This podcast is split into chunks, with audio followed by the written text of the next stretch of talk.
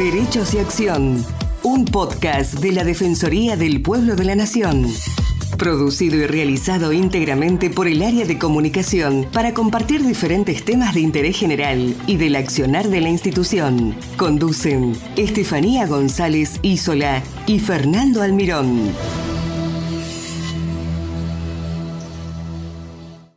Maldita Lisiada es un libro de María Florencia Santillán y Sergio Solanz, editado por Editorial Chirimbote.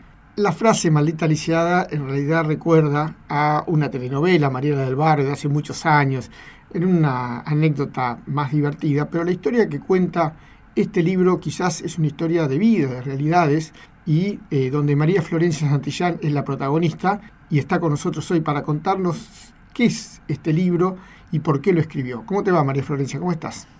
Hola, ¿cómo estás? Un placer saludarlos. Eh, yo muy bien, contenta de conversar con, ustedes. Bueno, ¿cómo surgió la idea de Maldita Lisiada? ¿Por qué? El, proyecto de Maldita Lisiada arrancó allá por 2018. Santiago Solans, que es con quien hice el libro, es mi coautor, es un periodista de, de, Villa Carlos Paz, que es la ciudad donde yo viví. Yo soy cordobesa, vivo en Mar del Plata y el último tiempo, antes de mudarme a Mar del Plata, viví en Villa Carlos Paz, ahí conocí a Santiago, allá por 2017, y en 2018, en los primeros meses de 2018, Santi me invitó a formar parte de, una, de un proyecto que tenían con el diario, que era el primer diario en braille que se iba a hacer en la Argentina. Entonces buscaron algunas personalidades de acá de Carlos Paz para hacer unas crónicas, y cuando terminamos ese proyecto, Santi, nada, tomando un café, me dice que se había quedado con ganas de, de poder contar más cosas de, las que habían salido en esa crónica, y ahí surgió el proyecto de hacer eh, el libro. Arrancamos ahí abril, mayo de 2018, con todas, bueno, las incontingencias de la vida misma, digo, en el medio siempre digo, mi salud, Santiago se casó, se fue de luna de miel, yo me fui de viaje, digo, como todas las cosas que nos fueron sucediendo, que hacían que cada vez que podíamos, que, digamos que nos encontrábamos o coordinábamos y combinábamos horarios, nos pudiéramos encontrar para, avanzar un poco en, el libro. Y en junio de 2020, plena pandemia, entendíamos que quizás la primera parte de Maldita Lisiada ya, ya estaba lista para publicar y para hacer de ese proyecto ya algo que, pudiéramos compartir con, con, otras personas y no sea solamente nuestro. Y decidimos publicarlo de manera autogestionada, sin editorial de por medio, en un formato digital entendiendo que bueno, la pandemia un poco nos estaba invitando a todas las personas a apostar por esos formatos. Entonces hicimos la primera publicación de Maldita Lisiada con prólogo del gato Nimo y con un epílogo en su momento de Martín Mamonde, que es un músico cordobés, y lo publicamos digital lo fuimos presentando a medida que bueno eh, eh, la pandemia empezó a, correrse y las cosas empezaron a abrir, a habilitar. Empezamos a hacer algunas recorridas con, esa edición de Maldita Lisiada y a fines del año pasado me, llamaron de Chirimbote para decirnos que, estaban interesadas en, en poder publicar el libro en formato físico, así que rápidamente eh, nos pusimos a trabajar en modificaciones que le hicimos a, esa primera edición, en actualizaciones también, porque había pasado ya dos, tres años y entendíamos que, había algunos, algunos F5 para, para apretar ahí en Maldita Lisiada.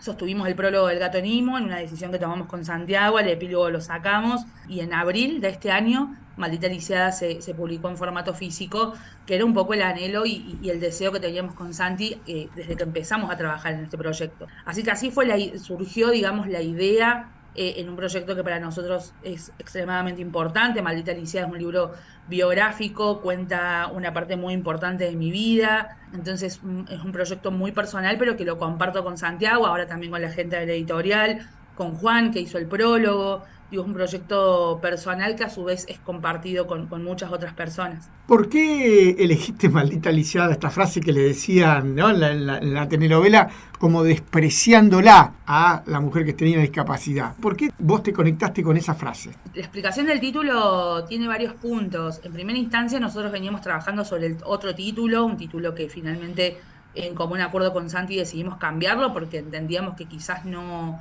no reflejaba lo que tenía adentro el libro. Y allá por junio de 2020, antes de publicarlo, un día conversando con Santiago, decidimos cambiar el título y empezamos a pensar qué título queríamos. Yo uso la palabra lisiada prácticamente desde que empecé a usar silla de ruedas, que ya van a ser ocho años.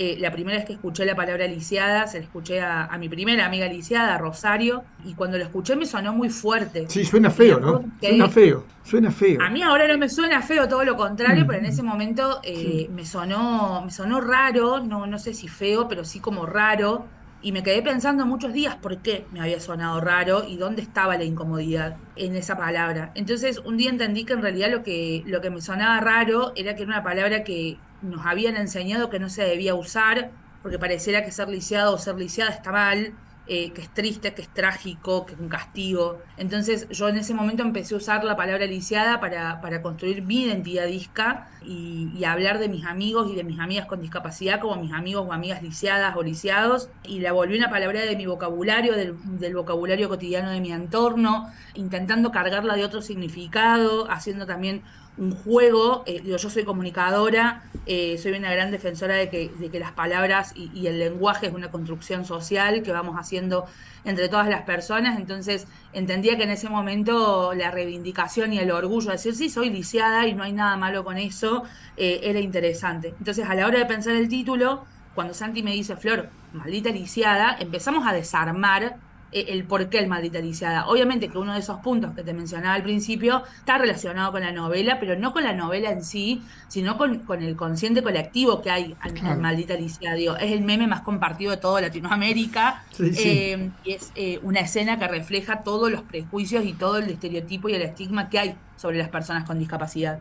También, ahí, también ha cambiado mucho el paradigma, ¿no? Y bueno, seguramente vos lo vas a explicar o lo explicaste en el libro, sobre la idea de que no es una enfermedad, que nadie es enfermo, sino simplemente que tiene una discapacidad. Sacarle este, esta carga también de dramatismo que tenía la discapacidad, ¿no? Sí, nosotros, eh, para terminar de lo del título, cuando jugamos con la palabra maldita, también empezamos a pensar en todos los, en, todas las veces que se, que se maldice a la discapacidad en torno a, pensar que es un castigo o que es un karma o que es una desgracia y también en, contraposición la, visión como angelada que hay sobre las personas con discapacidad. Parecía que por ser personas con discapacidad somos a priori buenas personas, somos seres de luz, somos seres angelados. Digo, somos seres humanos y después si uno es buena persona o no, no tiene nada que ver, en mi caso, con usar silla de rueda o no usar silla de ruedas, ¿no? O la discapacidad que que te pase por el cuerpo. Por eso fue que, jugamos con, las palabras eh, y quedó ese título. Después con lo que vos me decís, digo, en mi caso particular, yo sí estoy enferma, tengo una enfermedad crónica, que es lo que a mí me generó la discapacidad física y el usar silla de ruedas y el no caminar, etcétera. Y creo que también está está súper estigmatizado el ser una persona que tiene una enfermedad. Digo, yo soy una persona que está enferma, que no es lo mismo que ser una enferma. Tengo una enfermedad crónica eso hace que mi vida tenga ciertas lógicas de funcionamiento, pero no en todas las personas la discapacidad viene a través de una enfermedad. Yo hay personas que tienen un accidente y quedan con una discapacidad física o hay personas que nacen con una discapacidad. Digo, no, no necesariamente está asociado a la enfermedad, pero creo que el debate más interesante es pensar que la enfermedad tampoco tiene nada de malo. Digo, ni ser una persona con discapacidad ni, ni ser una persona con una enfermedad es algo, es algo que está mal. Digo, eh, tampoco es algo que está bien. Objetivamente es algo que sucede, no está ni bien ni mal. Yo trato de tampoco caer en un discurso que, parezca que romantizo la discapacidad. Yo no le digo a nadie, che, choquen en el auto y queden con una lesión medular porque es lo mejor del mundo usar silla de ruedas porque estaría en principio eh, sosteniendo un discurso bastante peligroso, pero sobre todo faltando a la verdad. Digo, tener una discapacidad en este país, en este mundo y en este sistema es extremadamente complejo. Somos eh, sujetos y sujetas de muchísima vulneración. Eh, nuestros derechos más básicos están vulnerados.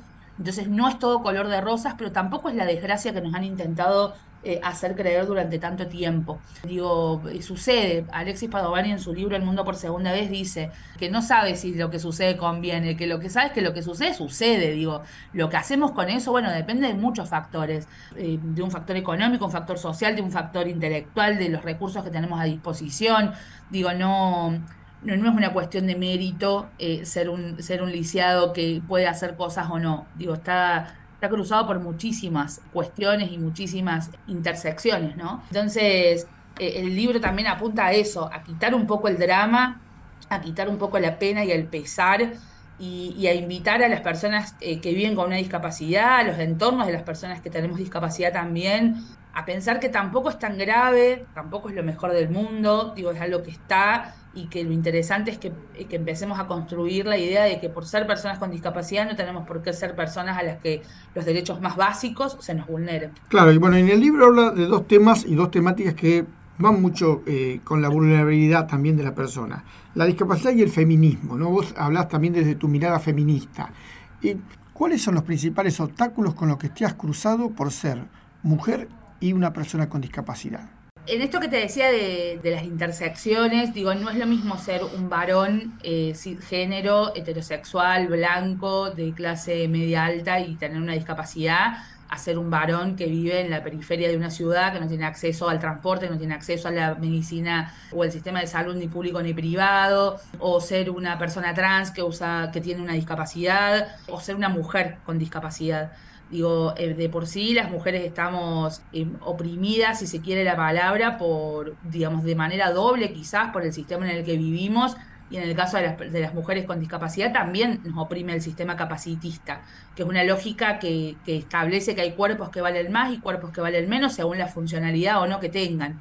Eh, y en eso las mujeres con discapacidad tenemos ahí como un, un check en la, en la lista de, o en el cartón de la lotería eh, de las vulneraciones lo tenemos tildado. Y en ese sentido yo siempre digo que para mí los feminismos y el movimiento feminista en general tienen una gran deuda o tenemos una gran deuda para con las mujeres y las identidades diversas con discapacidad porque el capacitismo es el sistema que menos registramos, al que menos cuestionamos, el que menos eh, tratamos de, de derribar, porque las conductas capacitistas que están tan vertebralizadas en todas las personas son son muy fuertes eh, también en, el movimiento feminista. Digo, basta con ir a una movilización y ver la casi nula presencia que hay de mujeres o disidencias con discapacidad en esas movilizaciones, o a una actividad, una charla, una asamblea, digo, a la actividad que sea, pero pensando por ahí en, en las estructuras más teóricas eh, hablamos mucho del patriarcado, hablamos mucho del capitalismo, pero del capacitismo se habla muy poco.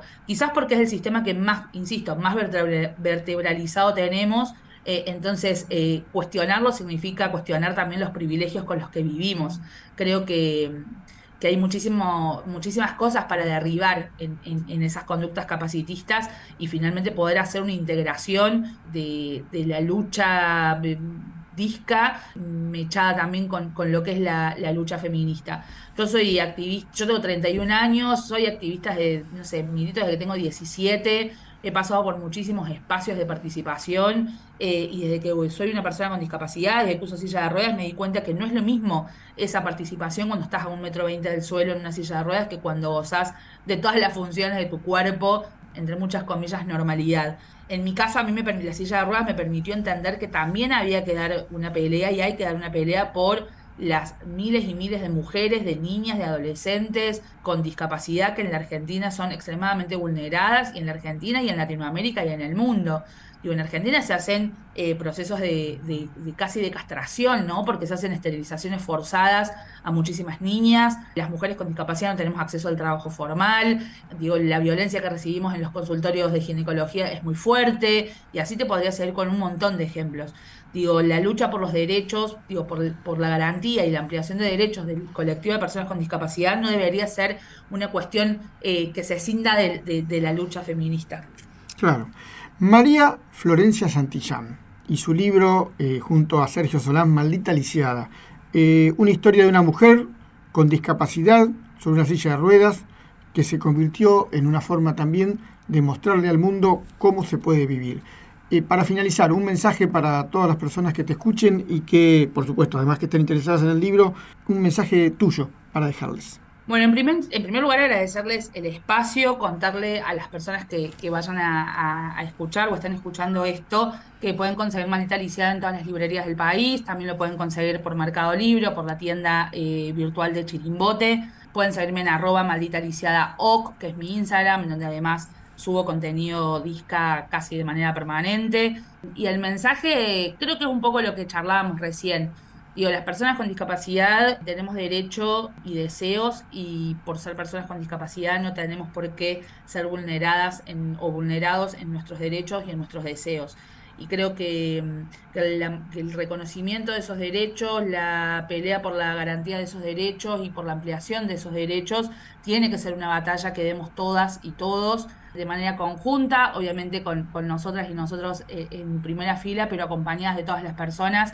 La discapacidad no está tan lejos de nadie, digo, no, no es algo que, que a nadie le va a tocar, no sabes en qué momento te toca la puerta, a vos en primera persona o a alguien de tu entorno, y me parece que, que el poder convivir eh, con la discapacidad en un mundo tan normado tiene que ser un poco el desafío y para eso obviamente necesitamos nada, la, el cuestionamiento de los privilegios de todas las personas y el acompañamiento de todas las personas. Juan siempre dice que, mm, que una cosa es que te inviten a la fiesta y otra cosa es que te dejen bailar. Me parece que ya es momento de que también nos dejen bailar y no solamente que nos inviten a la fiesta. Muchas gracias, Florencia. No, por favor, a ustedes.